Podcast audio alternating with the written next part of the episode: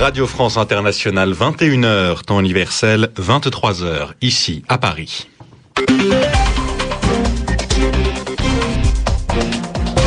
Antoine Janton. Bonsoir et bienvenue dans cette nouvelle édition du journal en français facile, journal présenté ce soir avec Anne Souhaitemont. Bonsoir Antoine, bonsoir à tous. À la une de l'actualité, trois propositions pour rassurer les marchés financiers. Voilà le bilan du sommet franco-allemand organisé à Paris ce mardi après-midi. Un bilan bien accueilli par la Commission européenne. La bourse de New York en revanche a mal réagi. Elle a terminé la séance en baisse. Nouvelle journée de répression à l'attaquer en Syrie. Les forces de sécurité ont continué leur opération commencée ce week-end. Elles ont encore tiré dans la ville ce mardi. Au sommaire également, confusion autour d'éventuelles négociations entre les rebelles libyens et les partisans de Muammar Kadhafi. Un attentat en Afghanistan au moment de la rupture du jeûne de Ramadan. Il y a au moins sept morts. Et puis du football avec la victoire de Lyon en barrage de la Ligue des champions. 3 buts à 1 face au Robin Kazan, c'était le match aller. Le journal en français facile. La Commission européenne salue les mesures proposées par Nicolas Sarkozy et Angela Merkel. Le président de la Commission parle de propositions importantes. Le chef de l'État français et la chancelière allemande en ont fait trois à Paris ce mardi après une courte rencontre. Et ce, Mounia Daoudi, dans un but bien précis. Oui, en finir avec le laisser-aller qui a conduit la Grèce au bord de la banqueroute et qui menace aujourd'hui l'existence même de la monnaie unique. C'est donc en substance ce que cherchent à imposer Nicolas Sarkozy et Angela Merkel à leurs homologues de la zone euro avec cette proposition d'inscrire dans la constitution des 17 États membres de l'Union monétaire l'engagement d'un retour à l'équilibre budgétaire. Cette règle d'or existe déjà en Allemagne, elle est en cours d'adoption en France.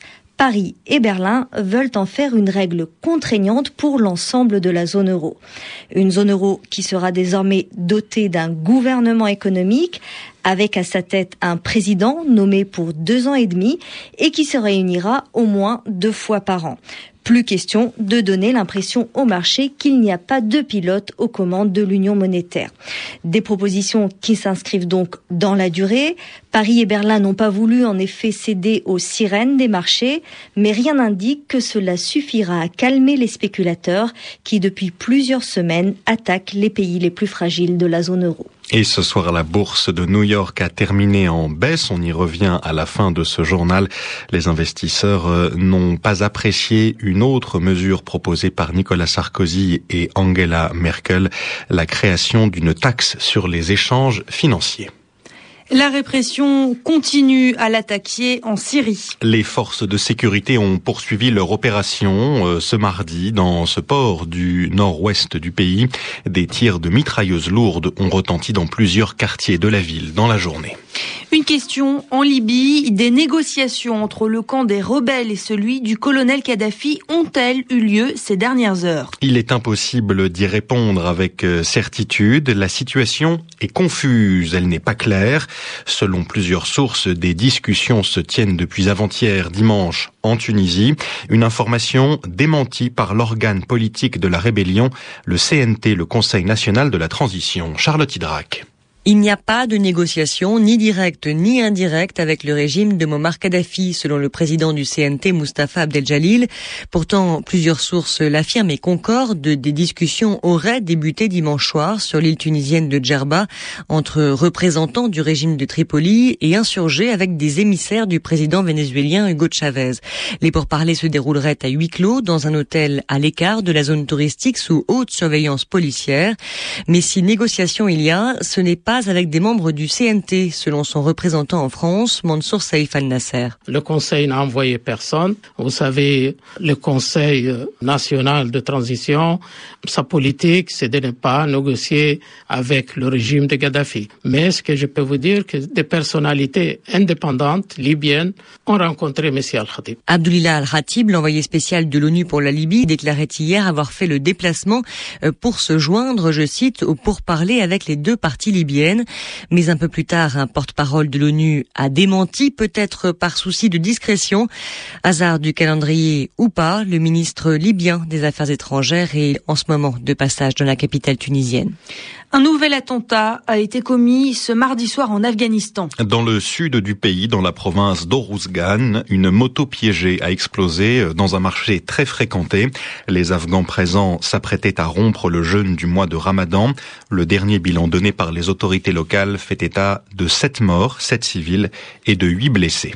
Joe Biden commence une visite en Chine. Le vice-président des États-Unis doit arriver dans les heures qui viennent. Il va rester 5 jours dans ce pays. C'est une longue visite. Il va essayer d'apaiser des relations de plus en plus tendues entre les deux pays, en cause notamment les critiques adressées par Pékin à la politique économique et financière de Washington. Yelena Tomic. La question de la dette américaine sera incontournable vu l'ampleur des critiques chinoises sur le compte des Américains qui, selon eux, vivent au-dessus de leurs moyens. En tant que principal créancier des États-Unis, la Chine veut être rassurée, mais les engagements pris par la Réserve fédérale américaine n'ont pas apaisé les investisseurs. D'autant que les autorités chinoises n'ont toujours pas trouvé d'alternative pour se dégager de leur dépendance aux bons du Trésor américain. Pour Xu Tiebing, professeur à l'Université de communication de Chine, l'opinion publique chinoise manifeste de la colère à l'égard de ce partenaire dépensier pour nous, c'est combien on va perdre encore? Ça devient un débat très très aigu. Bien sûr, il y a pas mal de colère, mais la colère ne résout rien du tout. il y en a par exemple la voix des radicaux qui disent finalement c'est que les Américains ont fait un piège. C'est plutôt la version de complot. L'autre, c'est la version officielle. Finalement, si le dollar n'est pas si solide, on peut chercher d'autres. Et dans le cas concrètement, c'est plutôt euro ou le yen. Troisième hypothèse, une mise à niveau progressive aux standards internationaux de la monnaie chinoise, le yuan, ou la création d'un panier de monnaies communes avec les autres économies émergentes regroupées au sein des BRICS, Brésil, Russie, Inde, Chine et Afrique du Sud. Et l'autre objectif de la visite de Joe Biden en Chine est de discuter avec le très probable futur président chinois Xi Jinping. Football, Lyon a bien commencé les barrages de la Ligue des Champions. L'OL a battu le Robin Kazan 3 buts à 1 au match aller ce soir. Le club est bien placé pour disputer la phase de poule de la compétition, mais avant cela, il y a le match retour. Ce sera la semaine prochaine, mercredi, en Russie. Le rendez-vous de Wall Street. La bourse de New York a terminé la journée en baisse. Je le disais il y a quelques minutes, le Nasdaq a cédé 1,2% et le Dow Jones 0,7%, en cause notamment les propositions d'Angela Merkel et de Nicolas Sarkozy. Pierre-Yves Dugas.